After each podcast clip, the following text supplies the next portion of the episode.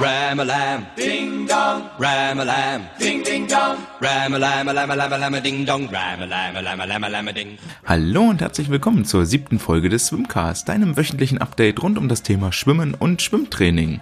Ich bin André und falls du dich mit mir in Verbindung setzen möchtest, dann kannst du das gerne tun, entweder auf Instagram unter der Swimcast, auf Twitter unter Swimcast oder die gute alte E-Mail andre@swimcast.de. Ich freue mich auf euer Feedback und nun viel Spaß mit der heutigen Episode. Fangen wir mit dem offiziellen Teil an und zwar hat der DSV in den letzten sieben Tagen einige Informationen zu seinen nationalen Veranstaltungen bekannt gegeben, die von äh, großem Interesse sind, denke ich. Und zwar zum einen wurde die DMSJ abgesagt, sowohl der Bundesentscheid als auch hier in NRW der Landesentscheid und dann auch alle darunter stattfindenden Entscheide. Das ist natürlich eigentlich nur folgerichtig und ähm, nachvollziehbar. Denn wenn wir uns angucken, was mit den Schulöffnungen jetzt passiert ist, dass wir wieder mehr und mehr Infektionen haben mit Corona, ist es eigentlich nicht vorstellbar und auch nicht verantwortbar, dass wir einen Staffelwettbewerb machen, bei dem auf der Startbrücke sich auf sechs Bahnen jeweils vier Sportler plus ein Zeitnehmer und vielleicht noch ein Zeitnehmer-Obmann oder ein Schiedsrichter versammeln, also dort auf engstem Raum gedrängt 30 äh, aktive, 30 Menschen stehen, die ähm, alle irgendwie Sport treiben und sich gegenseitig anatmen und ohne Maske. Von daher ist das ähm, vollständig nachzuvollziehen. Die Begründung von DSV-Seite, beziehungsweise auch bei uns in NRW, die Begründung von Landesverbandsseite ist unter anderem auch, dass wir ähm, gar keinen fairen Wettbewerb haben können, da die Trainingsbedingungen in den verschiedenen Orten und Hallen ja noch äh, sehr, sehr unterschiedlich sind. Die einen dürfen schon wieder fast vollständig ähm, unter Normalbedingungen trainieren. Wir sind einer der glücklichen Vereine davon. Ähm, auch andere Standorte weiß ich, dass die schon wieder seit längerem, und zwar auch seit viel längerem als wir, ähm, quasi im Normalbetrieb trainieren, also zu den äh, regulären Trainingszeiten und Trainingsumfängen. Und dann gibt es wiederum andere äh, Orte, die sind bei uns auch nicht weit weg, ähm, die, die immer noch auf Doppelbahnen schwimmen oder nur eingeschränkt Zugang haben, immer noch nur eine Dreiviertelstunde oder eine Stunde. Äh, von daher ist das Argument natürlich stichhaltig, dass die äh, Ausgangsvoraussetzungen und die Trainingsvoraussetzungen nicht gleich sind. Dem kann man allerdings entgegenhalten, dass die äh, Voraussetzungen ja nie gleich sind, weil sie von Ort zu Ort unterschiedlich sind. Ich war ja, bevor ich in Mülheim angefangen habe, viele Jahre in äh, Hamburg tätig und wenn wir überlegen, dass wir in Hamburg schon davon reden, dass wir sehr gute Trainingsbedingungen haben, wenn die Sportler viermal pro Woche oder fünfmal pro Woche ins Wassertraining kommen, ohne äh, vorangelagertes oder danach gelagertes Athletiktraining, dann ähm, ist das gerade im Vergleich hier mit NRW nie gleiche Voraussetzungen gewesen. Das ist mit Sicherheit auch einer der Gründe, weshalb äh, immer wieder die gleichen Landesverbände und die gleichen Vereine beziehungsweise die gleichen Städte in dem Bundesfinale vertreten sind. Aber sei es drum, das ist sicherlich ein Thema für einen äh, für eine andere äh, Geschichte zu einem anderen Zeitpunkt. Wichtig ist, DMSJ wird dieses Jahr nicht stattfinden. Ähm, das ist ja, nachvollziehbar. Was allerdings stattfinden wird, sind die äh, offenen deutschen Meisterschaften. Die nämlich sollen vom 29.10. bis 1.11. in der Schwimm- und Sprunghalle im Europapark in Berlin in der SSE durchgeführt werden. Dort hat der DSV jetzt die Ausschreibung bekannt gegeben und ähm, das Ganze ist ziemlich hübsch aufbereitet. Das hat in den letzten Jahren ähm, stark zugenommen, dass man auch ein bisschen schöne Covergrafik macht und ähnliches. Äh, liest sich gut, hat auch ein bisschen wertigeren Eindruck, finde ich, finde ich großartig. Äh, und entgegen allerdings der meinen Augen etwas irreführenden Schlagzeilen von den Swimsport News oder anderen Newsportalen ist es nicht so, dass sich die schnellsten 30 Aktiven für die deutschen Meisterschaften qualifizieren. Das ist ähm, sehr verkürzt und in meinen Augen auch unnötig verkürzt, denn man hätte einfach auch sagen können, die 30 schnellst gemeldeten qualifizieren sich oder die 30 schnellsten Meldungen oder ähnliches, denn das wäre wesentlich richtiger gewesen. In der Ausschreibung steht explizit drin, dass ähm, es Pflichtzeiten gibt und alle Sportler, die diese Pflichtzeiten unterboten haben, dürfen grundsätzlich für den Wettkampf, für den Wettbewerb melden. Ähm, diese Pflichtzeiten sind relativ human angesetzt, weil man möchte natürlich auch ein gewisses Starterfeld haben, eine gewisse, eine gewisse Teilnehmerzahl erreichen. Ähm, ist auch eine Einnahmequelle für den DSV, wenn man überlegt, dass jeder Einzelstart äh, dieses Jahr 25 Euro kosten wird. Das ist nicht, nicht wenig Geld. Der Qualifikationszeitraum ist vom 01.01.19, also vom Anfang letzten Jahres bis jetzt zum 1.10.2020, also erstreckt sich über fast zwei Jahre. Das natürlich äh, der Tatsache geschuldet, dass jetzt ganz wenig Langbahnwettkämpfe ähm, nur stattgefunden haben bis zu diesem Jahr und deswegen nimmt man das komplette letzte Jahr noch mit rein. Und die Qualifikation beziehungsweise wer überhaupt starten darf, das eigentlich wichtige Thema, heißt, wer die Pflichtzeit unterboten hat, darf melden und von diesen Meldungen, die dort eingehen, dürfen die 30 schnellsten auf den Startblock steigen. Also gibt es dann quasi pro Strecke drei Läufe, Vorläufe, dann Finals. Ähm, ohne Juniorenregeln, ohne Juniorenpflichtzeiten, sondern ähm, stumpf die 30 schnellsten. Das heißt, wenn du auf Platz 55 in der besten Liste bist und 25 vor dir melden nicht, dann darfst du auf den Startblock steigen. Und das ist ganz wichtig, weil das vielleicht dem einen oder anderen nochmal einen Drive gibt, der jetzt gesagt hat, oh, Top 30 schaffe ich nie, aber Top 50 ist vielleicht drin, weil man natürlich überlegen kann, zum einen, ähm, wer ist da drin seit 2019, wer hat vielleicht schon aufgehört. Äh, es sind mit Sicherheit nicht alle Sportler jetzt bis Ende des Jahres ähm, dabei geblieben, sondern es gab sicherlich auch durch die Corona-Pandemie prominenteste Beispiel letzte Woche angesprochen, Glania, ähm, gab mit Sicherheit einige, die äh, den Badeanzug oder die Badehose an den Nagel gehangen haben. Und das eröffnet natürlich für viele aus der zweiten, dritten, vierten Reihe die Möglichkeit, vielleicht doch an den Start zu gehen. Hinzu kommt, dass vermutlich auch viele ähm, Einzelathleten aus so etwas kleineren Vereinen, die mit einer weiten Anreise ähm, vielleicht gar nicht erst kommen werden, weil sie für 100 Meter Brust die, die Fahrt und den Stress nicht auf sich nehmen zum Beispiel. Also Macht euren Sportler nochmal klar, wenn ihr die Pflichtzeit schaffen könnt, ähm, dann hast du vielleicht eine realistische Chance auch zu starten. Ähm, und das würde ich nochmal mitnehmen jetzt in die kommenden Wettkämpfe, die da kommen. Das gibt vielleicht auch nochmal äh, ein ganzes Stückchen Trainingsmotivation, wenn man weiß, ah hier, da ist mein Ziel. Für alle, für die die offenen deutschen Meisterschaften ein zu hohes Ziel sind, die Pflichtzeiten sind erreichbar, aber ja sicherlich nicht für alle. Gerade wenn wir in die jüngeren Jahrgänge 05, 06, 07 reingehen, ähm, könnten die Trauben da doch tatsächlich noch zu hoch hängen. Für die gibt es äh, am vierten Adventswochenende geplant die deutschen Jahrgangsmeisterschaften. Stand jetzt sollen die auch noch stattfinden, aber auch hier äh, gilt Gleiches wie bei den offenen deutschen Meisterschaften. Das Teilnehmerfeld soll klein gehalten werden, überschaubar und trotzdem soll es ein wertiger Wettkampf sein. Ähm, wenn mich jemand nach meiner Tendenz fragen würde, und von der einen oder anderen Seite kam das schon, äh, der DSV wird wohl in meinen Augen versuchen, die deutschen Jahrgangsmeisterschaften stattfinden zu lassen. Sofern das irgendwie möglich ist, werden die wohl durchgezogen. Vermutlich gibt es dort auch ähm, Bedingungen von, ähm, von, von Poolpartnern oder ähnliches, dass es Meisterschaften geben muss in, im Jahr. Und wer da in den letzten Tagen auf äh, Twitter oder Instagram mir gefolgt ist, der ähm, hat schon mal einen kurzen Blick auf die Streckenreihenfolge und einen möglichen Entwurf der Ausschreibung werfen können. Denn äh, die, die Information stammt tatsächlich von der offiziellen DSV-Seite und zwar kann man dort bei Veranstaltungen auf äh, DJM klicken und dort gibt es dann immer so Sachen wie zum Beispiel ähm, das Ablaufprogramm oder die Meldung, was aber dort gestern noch online stand, am Mittwoch, den 26.8., ist heute am 27.8., jetzt beim Moment der Aufzeichnung, äh, schon nicht mehr online. Also ist inzwischen offline genommen, das Programm. Das kann zweierlei heißen. Zum einen, dass das nochmal einer Überarbeitung obliegt oder auch auf der anderen Seite, ähm, dass da nochmal was komplett Neues kommt und, und wir uns dort vielleicht gar nicht so sicher wähnen dürfen, wie das, was gestern präsentiert wurde. Grundsätzlich fand ich den Vorschlag, der dort gestern aber ähm, kursierte und ähm, bekannt wurde, sehr, sehr sinnvoll. Und zwar hieß es ähnlich wie bei den offenen Deutschen, die 16 schnellst gemeldeten pro Jahrgang, pro Strecke dürfen auf den Startblock steigen. Pflichtzeiten gab es gar nicht, sondern ähm, grundsätzlich darf jeder melden, der möchte. Jetzt ist völlig klar, irgendwann wird das bananig. Also ich würde da auch für meine Sportler irgendwo eine Grenze setzen, will ja auch nicht bei 100 Freistil 5 Sekunden hinterher schwimmen.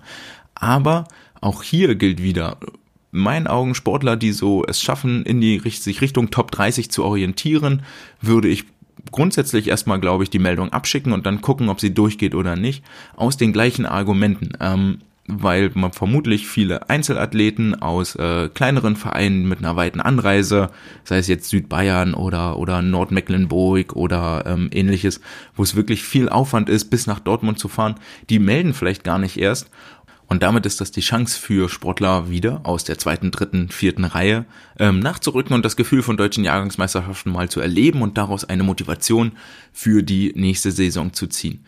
Das Prozedere grundsätzlich ähm, erinnert mich ein bisschen daran, was ich mal vor äh, vielen Jahren inzwischen ähm, für die Hamburger Jahrgangsmeisterschaften ähm, geplant hatte.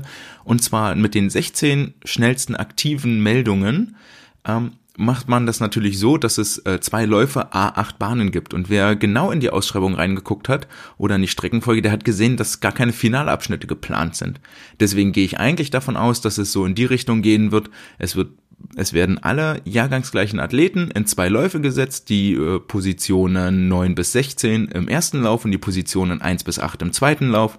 Wer aus den beiden Läufen die schnellste Zeit hat, der ist deutscher Jahrgangsmeister oder deutsche Jahrgangsmeisterin über die jeweilige Strecke. In meinen Augen ist das ein sehr, sehr reizvolles Konzept, weil wir natürlich direkt den Sportler auf den Startblock schicken und ihm damit auch sagen können, okay, das, was du jetzt lieferst, das ist deine Endzeit, es gibt keine zweite Chance, das, was man sich immer von so einem Finale erhofft und wir wollen ja eigentlich auch, da würde ich hingehen im Training, wir wollen ja, dass die Sportler wettkampfstabil sind, also wirklich in jedem Moment ihre bestmögliche Leistung abrufen können. Ähm, ich glaube, das ist ein Format, das einen riesigen Spannungsbogen hat, das permanent auch die Aufmerksamkeit aufrecht erhält, das permanent die Aufmerksamkeit hochhält und wo wirklich jeder Lauf, jeder Start wichtig ist und ähm, bedeutend für den jeweiligen Sportler, für den Verein. Ich ähm, hoffe da eigentlich, dass die Mannschaften, die da sind, die Vereine, dass am Beckenrand nochmal viel, viel mehr Stimmung und viel, viel mehr Atmosphäre entsteht und wir da viele schöne, schnelle Zeiten sehen. Das mit den schnellen Zeiten ist auch ähm, ein zweiter Punkt, den ich noch heute thematisieren wollte, denn es gab inzwischen einige Wettkämpfe, die stattgefunden haben nach der äh, Pandemie und da hat sich gezeigt, dass die Pause, die jetzt in den letzten Wochen stattgefunden hat oder in den letzten Monaten, gar nicht mal so nachträglich war für die Leistung, so nachteilig. Denn ähm, die meisten Aktiven, so gerade was die höherleveligen Aktiven angeht, die haben sich Alternativen gesucht, die sind ähm, zum Fahrradfahren gegangen, die haben viel mehr Krafttraining gemacht. Äh, und, und das schlägt sich jetzt natürlich auch in den Schwimmleistungen nieder. Dieser Muskelzuwachs, ähm, der, der findet irgendwo im Wasser seinen Widerhalt. Die sind ja auch so technisch so stabil, dass das relativ schnell umzusetzen geht und ein paar Wochen Training waren schon dabei.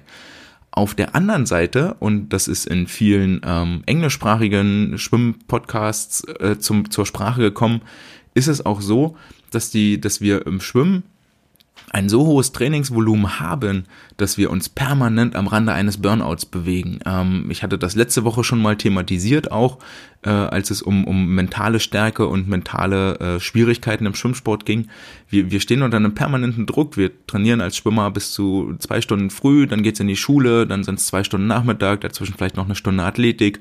Ähm, warum eigentlich für eine, für eine maximal vielleicht für, für, für in der Häufigkeit nicht mehr als 200 Meter, sprich Belastungszeiten von zweieinhalb Minuten. Ähm, das kann man klugerweise mal hinterfragen. Und was jetzt aber entstanden ist, dadurch, dass so lange Auszeit vom Pool war, so lange weg vom Training oder nur noch einmal am Tag für eine Stunde, dass die Sportler wieder richtig Bock haben, ins Wasser zu springen, richtig motiviert sind, richtig ehrgeizig und diese eine Stunde mit einer ganz anderen Qualität abspulen, als wenn sie morgens um sieben am Beckenrand stehen, oh, jetzt anderthalb Stunden schwimmen und naja, heute Nachmittag ist auch noch eine Einheit und eigentlich wäre ich lieber noch im warmen Bettchen. Das, das merkt man da an der Stelle, dass die, dass die Trainingsmotivation, dass der Trainingseinsatz ein ganz, ganz anderer ist und ähm, weil einfach völlig klar ist, wenn ich jetzt nicht leiste, habe ich erst am nächsten Tag die Chance. Und ich hatte eh schon so wenig Training, ähm, dass jedes Training voll ausgefüllt wird das kann man sicherlich nochmal mitnehmen in die, in die Nachpandemie-Zeit und da ganz, ganz streng die Trainingskonzepte hinterfragen.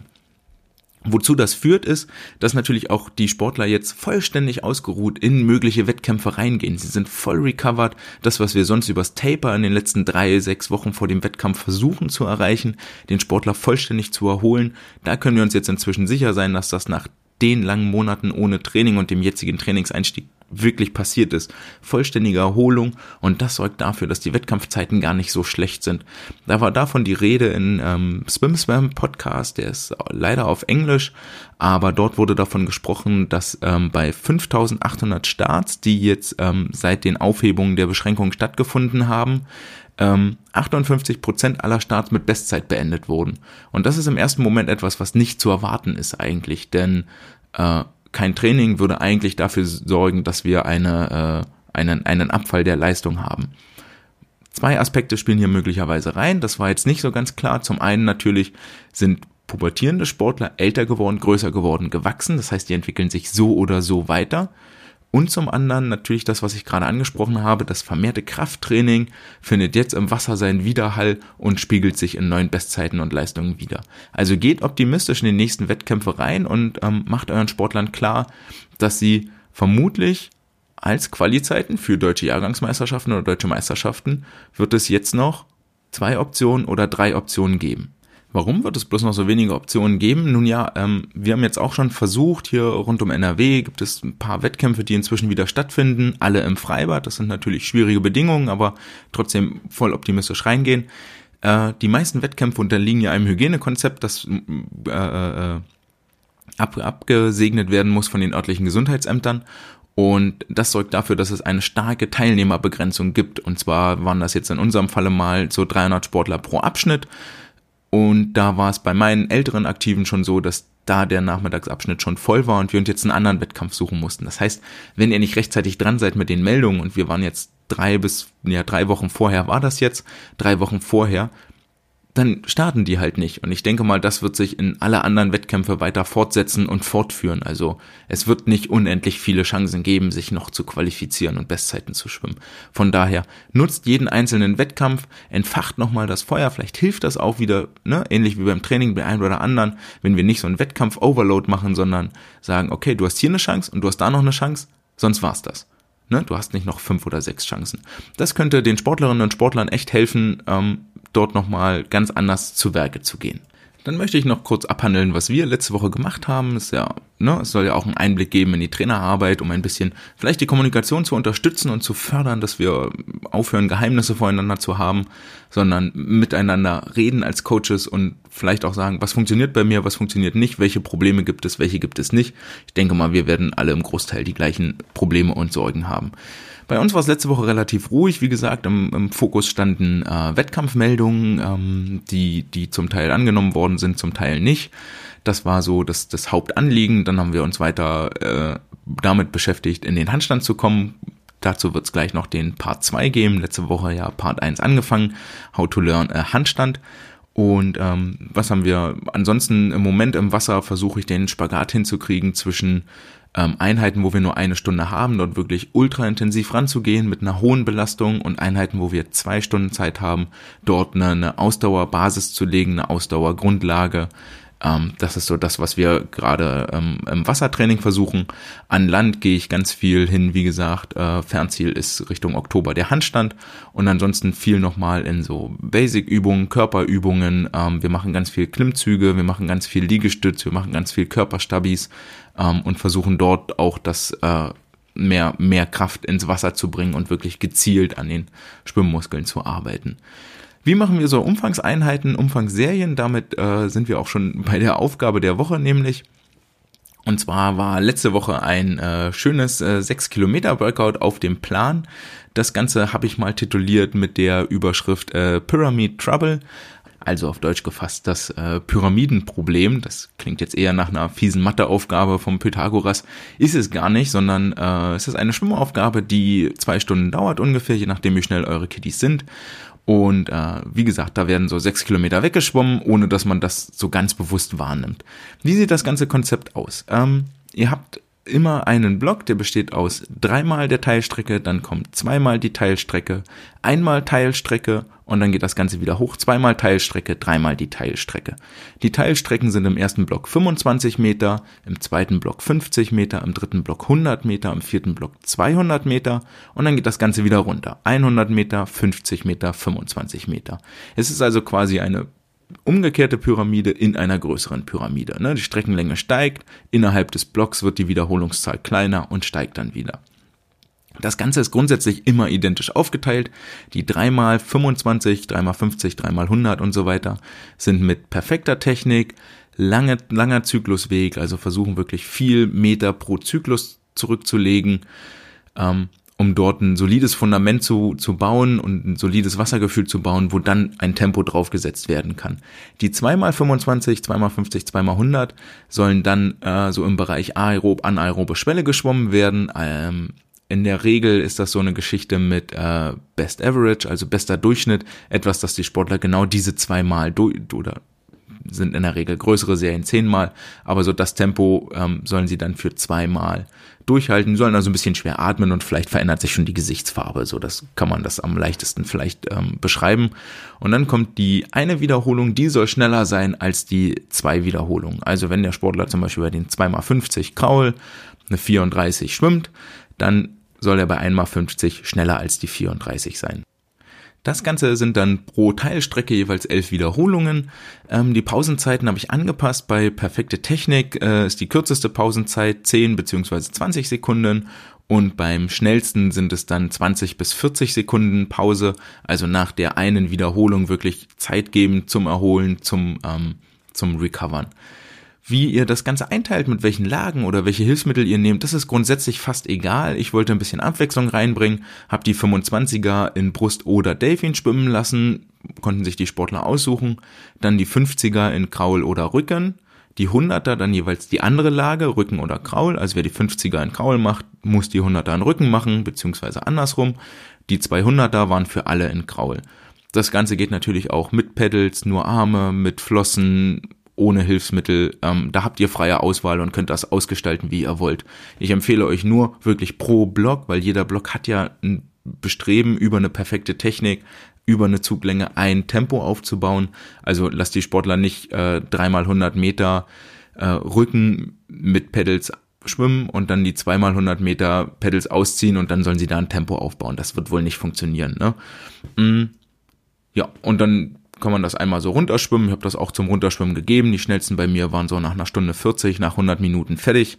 Äh, die etwas jüngeren haben natürlich länger gebraucht. Die waren so nach 1,55, 1,50 damit durch.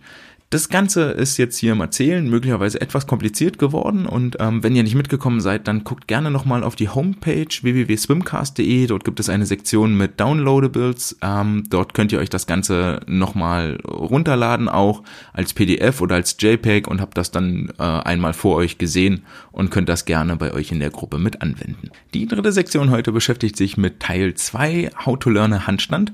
Ähm, hatte ich ja letzte Woche schon kurz angerissen, dass es viel dabei um Körperspannung und um Stabilität in der Körpermitte geht, vorrangig die Bauch- und Rückenmuskeln. Natürlich ähm, hatte dort äh, gesagt, dass ihr viel in die in die Rückenlage gehen sollt und den unteren Rücken runterdrücken sollt, damit der gerade ist, damit ihr dort ein stabiles Fundament kriegt.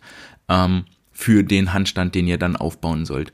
Hatte dort ja auch gesagt, legt euch mal auf den Rücken, streckt die Arme hoch, streckt die Beine lang aus und dann drückt den unteren Rücken immer noch mal rein, weil das ist die Position, wie, wie die Sportlerinnen und Sportler nachher auch kopfüber stehen sollen. Heute kommt Teil zwei des Handstands. Ähm, dafür begeben wir uns Richtung Wand und zwar würde ich dann damit anfangen, dass die Sportler mit dem mit den Füßen zur Wand stehen, die Hände vor den Füßen, sodass sie die Füße gegen die Wand setzen können und dann mit dem Gesicht zur Wand gucken, der Bauch zeigt zur Wand und dort mit den Füßen nach oben laufen können, um einmal A in die Überkopfhaltung zu kommen und da könnt ihr als Trainer auch korrigieren, haben die Sportler die Körperspannung, also brechen sie durch in der Mitte oder bleiben sie dort stabil. Und dann können die, die, die Sportlerinnen und Sportler, je nachdem wie gut sie sich fühlen, immer näher ranlaufen an die Wand, bis sie wirklich senkrecht 90 Grad stehen. Ähm, würde ich am Anfang auf keinen Fall empfehlen, weil die Gefahr natürlich da ist, dass sie auf den Rücken fallen, also vorn überkippen, deswegen immer so einen Neigungswinkel da lassen, so wie sich die, die, die Kinder sicher fühlen. Ähm, da wird so jeder sich selber einschätzen können und da kriegt man überhaupt erstmal das Gefühl für den, für die Überkopfbewegung. Nächste Geschichte ist dann, dass sich die, die Kinder mit dem Rücken zur Wand hinstellen, Hände vor der Wand aufsetzen. Und jetzt gibt's zwei Arten, wie man reingehen kann. Das eine ist mit richtig viel Schwung und das andere ist mit mehr Kontrolle und weniger Schwung. Ich plädiere immer dafür, ähm, die Bewegung unter Kontrolle zu halten. Der Sportler, die Sportlerin muss immer in der Lage sein, seine Bewegung, ihre Bewegung, die sie macht, zu kontrollieren und niemals die, die, die Bewegung überhand gewinnen zu lassen. Deswegen ähm, würde ich in die, in die Position gehen, Hände auf den Boden, Füße nach hinten, das kann von mir aus erstmal der Liegestützhalte sein, und dann mit den Füßen zu den Händen laufen. Lauft mit den Füßen zu den Händen und zwar so weit, bis die Schultern über den Handgelenken sind. Im besten Falle kommt auch schon die Hüfte fast über die Handgelenke, sodass der Oberkörper senkrecht zum Boden steht. Und ähm, das wird für viele schon ein Problem sein, weil die Rückseite der Beine, der untere Rücken eigentlich nicht genug gedehnt ist dafür. Das heißt, da müsst ihr im Vorfeld die Grundlage dafür schaffen, über die Hamstrings äh, locker und lang zu sein, dort, dort zu stretchen, dort zu dehnen. Ja, und dann könnt ihr das, äh, können die Sportler, Sportlerinnen das linke Bein hochheben oder das rechte, ist egal, nach oben, so hoch sie können, und das andere Bein fungiert als Sprungbein damit ähm, leicht beugen und dann nach oben abspringen, sodass das Bein, was schon oben ist und wartet, gegen die Wand klappen kann und dort einen Halt findet und das andere Bein können Sie entweder lang nachziehen, dass beide Beine nach oben sind oder, das empfehle ich für den, für den vorherige Variante, erstmal etwas einfacher, einfach nur das Knie zur Brust ziehen, das reicht erstmal. Es geht darum, das Gefühl zu kriegen, wie viel Schwung brauche ich, ähm, um dort in der Mitte zu landen und nicht mich einmal saltomäßig kopfüber zu werfen. Äh, das ist eigentlich schon Stufe 2 an der Stelle, dass sie äh, mit dem geraden und mit dem geraden Rücken, Hände auf den Boden, langsam kontrolliert nach oben springen. Dafür bedarf es viel Dehnung in den Hamstrings, dass die Beine lang bleiben, dass sie dort nicht ähm, zu kurz werden, damit das auch vernünftig aussieht. Man kann das auch machen wie in der Schule, dass die, dass die Hände quasi in der Luft sind und dann mehr oder weniger wie so ein Ratschlag beginnt und die Beine mit Schwung gegen die Wand wirft. Das geht auch. Ich finde es schwieriger, weil das Ziel ist nicht, dass die Beine, dass die Fersen möglichst laut dann gegen die Wand knallen, sondern dass sie kontrolliert geführt werden. Und das ist leichter in meinen Augen, wenn die Hände vorher schon auf dem Boden aufsetzen, die Füße zu den Händen laufen und dann über ein Sprungbein der, der Körperschwerpunkt über die Handgelenke, über die Schultern gekippt wird und gedreht, gedreht wird. Wenn ihr diese Handstand-Kicks, nenne ich die mal, Handstand-Kicks macht, dann könnt ihr den Sportlern übrigens an der Stelle auch gleich klar machen, das ist so, ein, so eine starke Analogie, die sie auch beim äh, Startsprung haben. Da ist auch ein Bein lang ausgestreckt, das andere ist vorne gebeugt und das ausgestreckte Bein fungiert als Schwungbein und das andere fungiert als Sprungbein. Das gleiche passiert hier auch bei dem Handstand, bei den Handstand-Hops, bei den Handstand-Kicks. Ähm, da fungiert auch ein Bein als Sprungbein und ein Bein als Sprungbein. Also ihr habt da im besten Falle auch eine Transferleistung, die Richtung Rückenstart geht. Und damit sind wir am letzten Thema angekommen, nämlich der Wissenschaft der Woche, die heute wieder eine häufig gestellte Frage beantwortet und eine, die uns hier in Mülheim vor allen Dingen ganz massiv begleitet. Es geht um den Unterschied zwischen dem Training auf der Langbahn und dem Training auf der Kurzbahn. Da gibt es viele Ansätze und zwar ähm, der Großteil wird sicherlich sagen, dass das Training auf der Langbahn unverzichtbar ist für eine erfolgreiche leistungssportliche Karriere. In meinen Augen ähm, für eine Hochleistungskarriere würde ich dem möglicherweise zustimmen, wobei es da ja mit Silke Lippock vor vielen Jahren inzwischen auch ein prominentes Beispiel gab, die auf der Kurzbahn bis zur Weltspitze gekommen ist. Ähm, da ist es vielleicht so ein bisschen auch die Frage, okay, alle Weltklasse-Athleten trainieren auf der Langbahn. Was wäre, wenn die auf der Kurzbahn trainieren? Ähm, es hat sich wohl eher durchgesetzt, Langbahntraining ist unersetzlich für Weltklasseleistung, für Olympialeistung. Das nehmen wir mal so als gegeben hin. Aber wie sieht das eigentlich aus bei den physiologischen Parametern? Also sprich, ähm, hat ein Training auf der Kurzbahn eigentlich den gleichen Trainingseffekt wie ein Training auf der Langbahn? Oder gibt es da Unterschiede? Und das wird viel, viel kontrovers diskutiert und als ähm, Standard nehmen wir dort mal an, dass wir, wie in den gängigen Ausdauertests üblich, bei verschiedenen Schwimmstufen die äh, Laktatkonzentration im Blut messen. Und praktischerweise müssen wir diesen Test nicht selber durchführen, denn das haben finnische Sportler, äh, finnische Wissenschaftler im Jahr 2006 für uns übernommen, die nämlich genau das untersucht haben, den Effekt der Bahnlänge auf die Blutlaktatkonzentration, auf die Herzfrequenz und auf die Schwimmgeschwindigkeit im Schwimmsport. Ähm, wie haben die das Ganze gemacht? Also die Ausgangsfrage war natürlich das, was ich gerade schon erklärt habe. Ne? Es geht darum, es gibt zwei Argumente. Zum einen ähm, müsste man eigentlich sagen, okay, auf der 25 Meter Bahn äh, erreichen die Sportler erstmal eine höhere Geschwindigkeit, weil es mehr Wenden gibt. Das ist klar, das ist Fakt. Deswegen gibt es ja auch die Unterteilung in äh, Langbahnsaison und Kurzbahnsaison. Aber welche Bedeutung haben jetzt die, die Mehrzahl an Wenden auf die äh, Leistungsparameter wie Blutlaktat, wie Herzfrequenz und ähm, Schwimmgeschwindigkeit haben wir jetzt geklärt.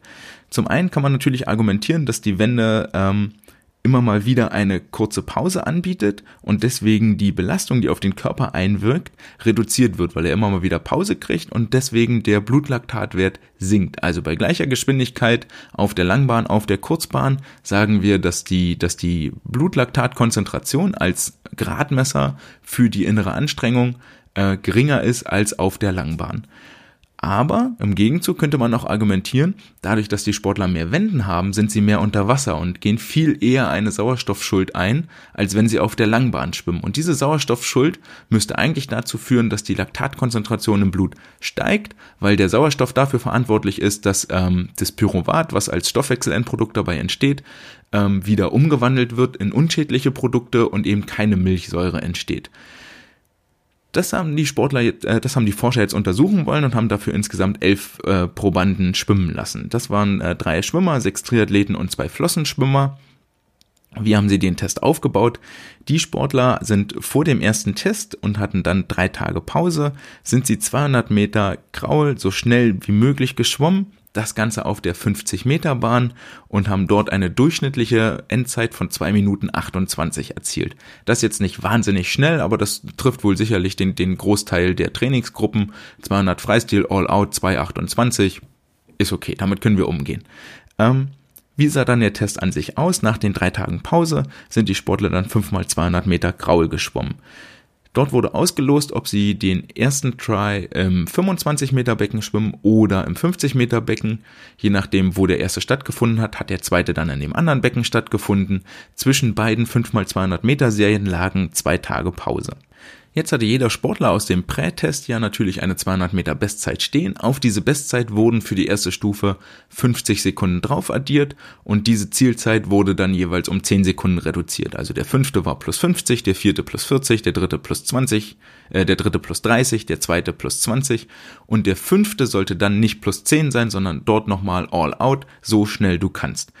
Das ganze Tempo wurde kontrolliert, indem ein äh, Pacemaker-Lichtband unten auf den Beckenboden geklebt wurde, womit die Sportler ihr Tempo halten konnten. Das hat auch ähm, ziemlich gut funktioniert, so nach, sagen sie.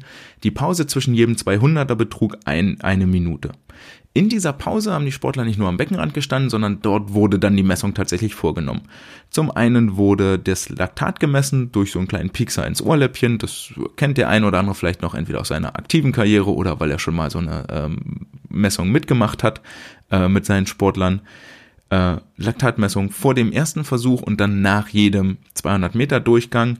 Dann wurde die Herzfrequenz gemessen und zwar direkt nach dem Anschlag mit so einem Frequenzgurt wurde das ausgelesen und den Rest der Zeit, wenn das dann abgeschlossen war, hatten die Sportler Ruhe, Pause für sich und konnten sich auf den nächsten vorbereiten. Als Ergebnisse aus dem Ganzen entstanden dann viele verschiedene Graphen, ähm, und zwar auch die, die vielleicht allseits bekannten Laktatleistungskurven, wo also quasi die Schwimmgeschwindigkeit aufgetragen wird gegen den Laktatwert. Dann haben die Sportler die Schwimmgeschwindigkeit aufgetragen gegen die Herzfrequenz und mit den beiden wollen wir erstmal anfangen und uns damit auseinandersetzen, denn ähm, zum einen bleibt festzuhalten, dass der fünfte, der maximale, auf der Kurzbahn signifikant schneller war als auf der Langbahn. Auf der Kurzbahn wurden dort äh, Zeiten im Mittelwert erreicht von 2,24, wohingegen auf der Langbahn Mittelwertzeiten erreicht wurden von 2,31. Also dort waren die Sportler auf der Kurzbahn sieben Sekunden schneller.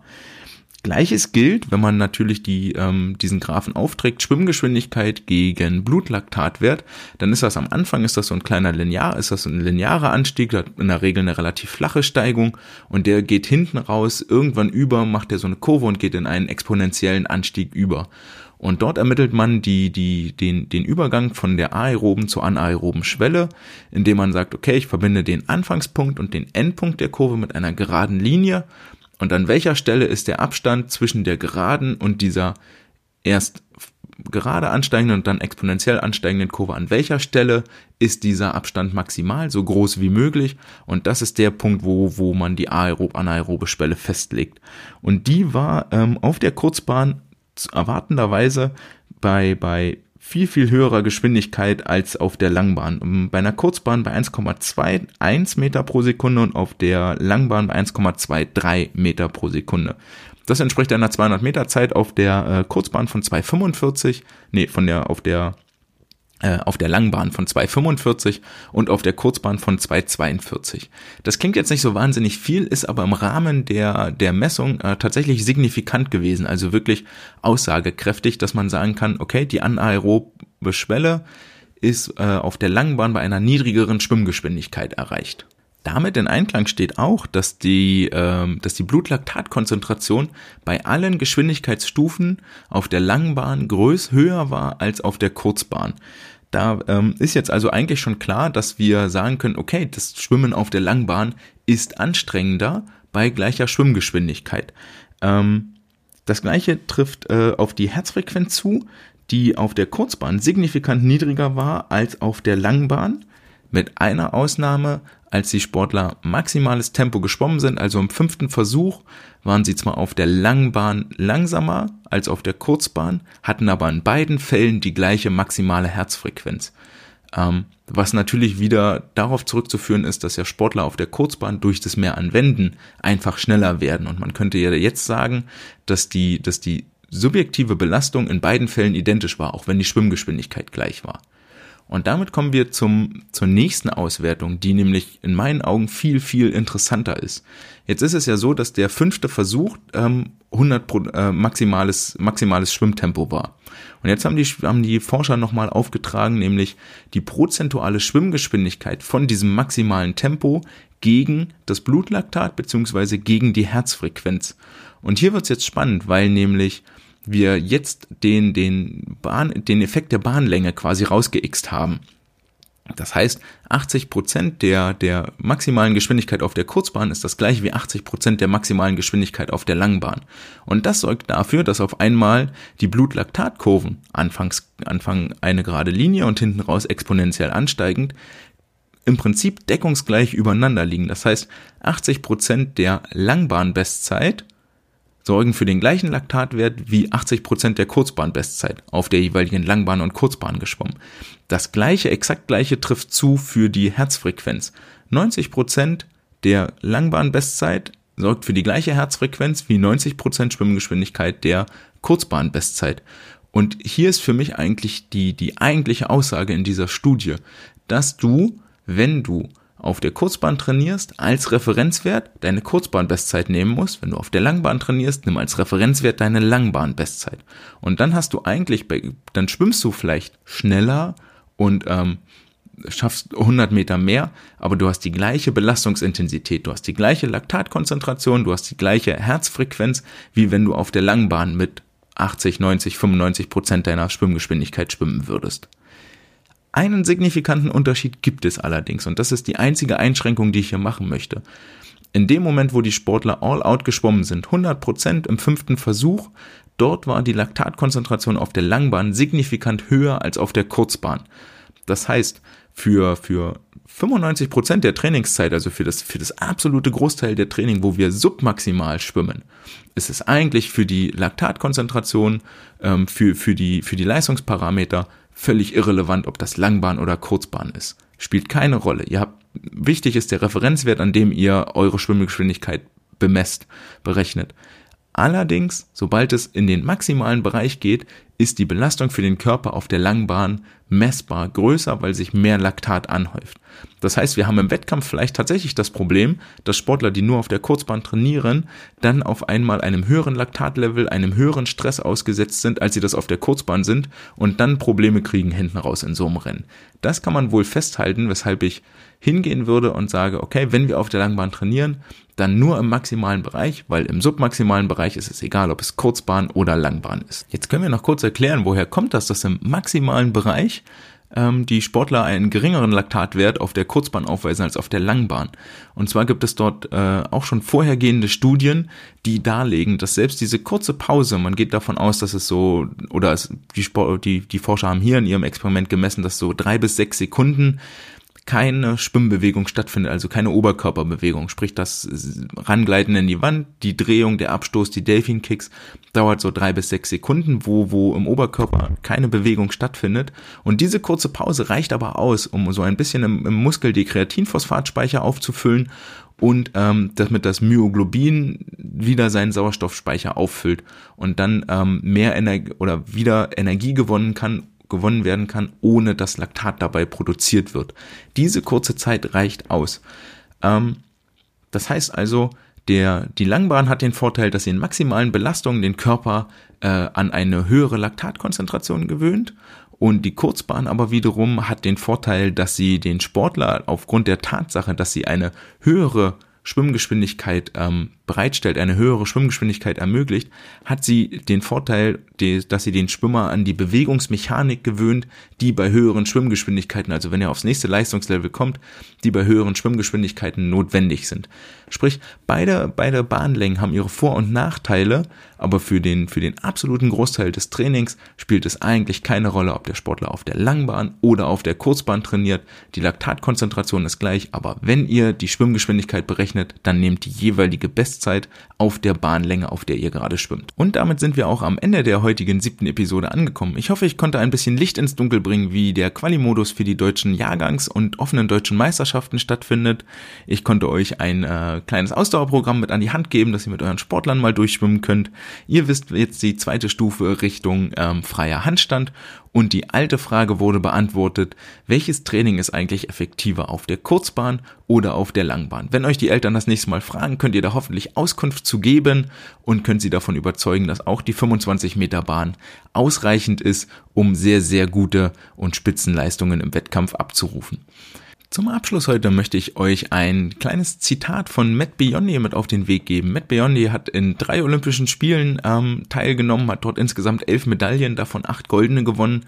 Und er wurde im SwimSwam Podcast, auf den ich heute ja schon mal verwiesen habe, gefragt, äh, welche, welche Worte er denn den, den Schwimmern mitgeben möchte, die eine, eine wirklich langfristige leistungssportliche Schwimmkarriere anstreben. Und er hat dort sehr kluge und sehr weise Worte gesagt, mit denen ich euch heute verabschieden möchte. Folgt mir auf Instagram, besucht die Homepage www.swimcast.de und wenn ihr Fragen oder Anregungen habt, dann gerne dort eine Nachricht schreiben oder per E-Mail an andre.swimcast.de. Wir hören uns nächste Woche wieder. Ciao!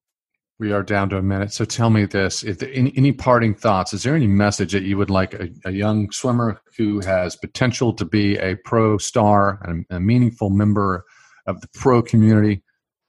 What's uh, what what message do you have for them? make sure that swimming is something that you're excited about.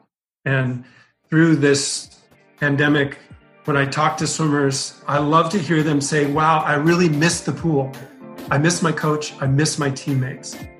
And so, if you really want to make an impact at that high level, there has to be that tingling inside of you, that energy, that spark about your participation. It's not going to be there all the time. But most of the time, it's got to be something that you really are grateful for. And that's what makes for champions.